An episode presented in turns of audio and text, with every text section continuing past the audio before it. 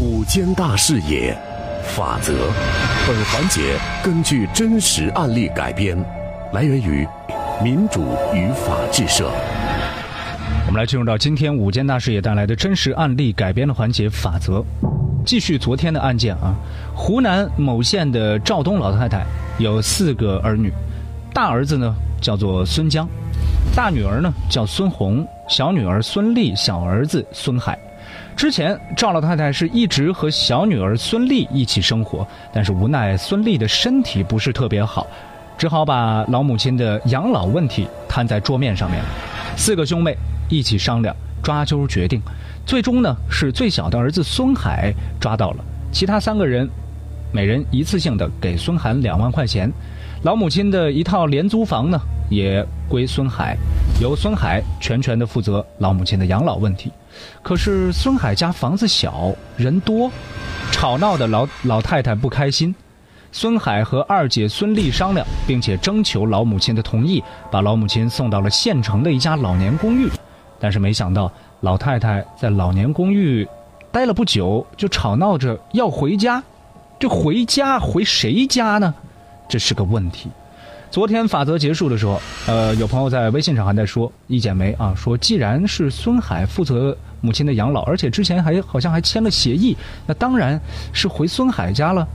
但是这个赵老太太最终是不是回到了小儿子孙海家里面呢？我们来继续听。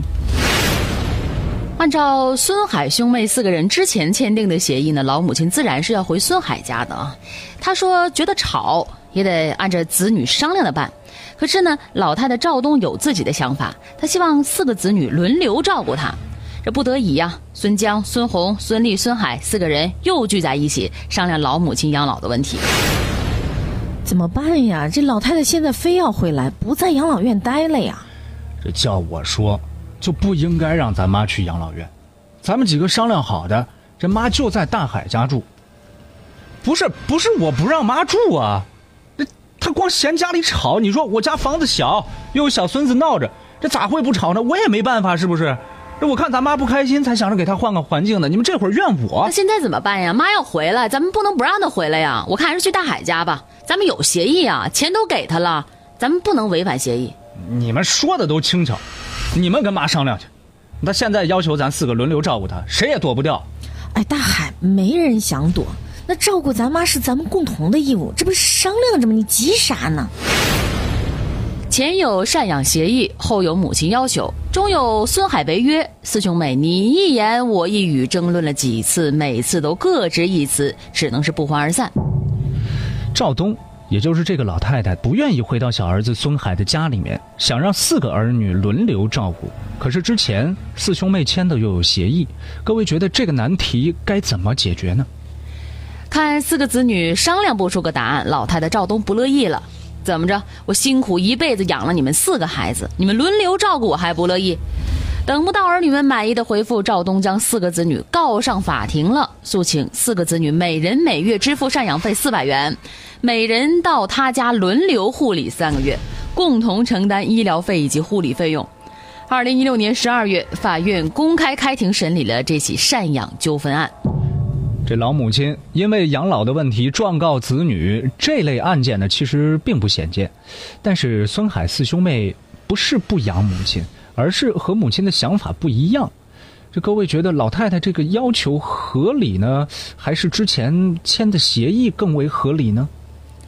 母亲将自己告上了法庭的，身为长子的孙江啊，觉得最委屈。法官，这我今年都五十九了。我老婆也一直没工作，兄弟姐妹四个，我家里条件说实话，那是最差的。但是就算困难，这我也一直是养着老母亲呢。那你是怎么赡养的呢？我之前赡养费是每个月五十，后来物价涨了，我就增加到一百，后来又增加到两百。我也经常去看望母亲，她生活上有什么困难，我从来都没有袖手旁观过。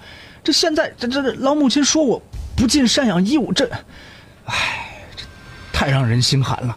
你母亲也没有说你们不养她，只是说不想去老年公寓嘛。我母亲养老的问题，我们兄妹四个在二零一五年的时候就签署了一个协议，约定呢是由我弟弟孙海赡养，我和孙红、孙丽一次性的给孙海两万块钱，协议还在履行期，并不存在这什么赡养纠纷呢。而且中间是孙海擅自把这个老母亲送到老年公寓的，这应该是他违背了协议。他要是好好履行协议的话，这哪会有这摊子事儿？那你们几个呢？孙红，你是大女儿，你是什么态度呢？我跟我妈不在一个城市，过来照顾她确实不方便，而且我自己也经常住院，根本顾不了老太太。要是法官允许，我可以请保姆代替我照顾老太太。啊，那个法官，我我是孙俪啊。那个之前老太太跟我一起生活，我们已生活了一起十几年了。那后来呢，我生病手术，这身体确实不行。我才跟我几个兄妹商量，那那现在老太太不想住老年公寓，想回来，让我们轮流照顾，我没意见，只要老太太开心就行，怎么样都行的。呃，那孙海，之前你同意才签的协议，你把老太太接到家里，怎么又把老太太送到老年公寓？现在你的态度最关键呀，你怎么打算的呢？不是我把老太太送到老年公寓，那也是想让她有个开心的环境啊。现在既然老太太不同意，想回来，我同意老太太的安排啊，我服从法院的判决，行不行？一个回合下来，各方态度明了哈，母亲和子女赡养纠纷悄然间变成了兄长和弟妹们的对抗，焦点呢指向了赡养协议的效力。老大孙江的观点：赡养协议合法有效，他对母亲的赡养义务已经买断，不再承担职责。孙红、孙丽、孙海呢？协议有效无效就不去管他。既然母亲要求改变赡养方式，那就听之随之啊，改变也无妨。那各位觉得这个赡养究竟能不能买断呢？就像孙江说的一样，这兄妹四个人自愿达成的赡养协议，该不该忠实的履行呢？可以在微信上面跟我们说说您的观点，您认为是该还是不该呢？法院经过审理之后认为，根据《老年人权益保障法》的规定呢，老年人同意，赡养人之间就可以履行赡养义务，签订协议。赡养协议的内容呢，不得违反法律的规定和老年人的意愿。所以说，二零一五年初，孙江等人征得赵东的同意，就老人的赡养事宜自愿协商签订协议是可以的。只是这个协议的内容呢，不能违反法律的规定，如果违反，相应的内容是无效的。子女对父母有赡养协助的义务，这种义务呢，不因当事人之间协商一致而消除。协议当中还约定孙江、孙红、孙丽三人支付两万块钱赡养费及不再尽赡养之职，那有违反法律规定，没有法律效力。也就是说，对老人的赡养方式，子女可以协商，但是赡养的义务不能买断。所以，孙江、孙红、孙海在支付赡养费之后，他们对母亲的赡养义务还是存在的。同时呢，赡养关系是属于单方权利义务关系，被赡养人在该关系当中是属于单纯的权利主体。那对于赡养问题所签订的协议，权利主体可以随时行使任意撤销权。现在老太太主张是撤销2015年初签订的赡养协议，作为赡养人的四个子女应该尊重母亲的意愿。最后，法院依法判决孙江、孙红、孙丽、孙海自判决生效次日起，每人依次轮流到赵东所住的地方照顾三个月，并分担赵东的医疗护理费用。今天午间大事也跟各位说到的法则是一起赡养老人的纠纷案。应该说，这起案件呢还算是平静的结束了。老太太赵东的四个子女呢，最终是接受了判决，轮流到母亲家里面去照顾，共同分担母亲的医疗护理费用。但愿这家子不会因为这场诉讼而心生嫌隙，还能够和睦的相处。在老龄化的社会，也许此类案子呢还会出现。也希望做子女的在养老问题上面都能够多尊重老人的意愿。孙家的四兄妹还算是幸运，有兄弟姐妹可以分担养老的重任。如果是独生子呢？遇到这样的情况该怎么办呢？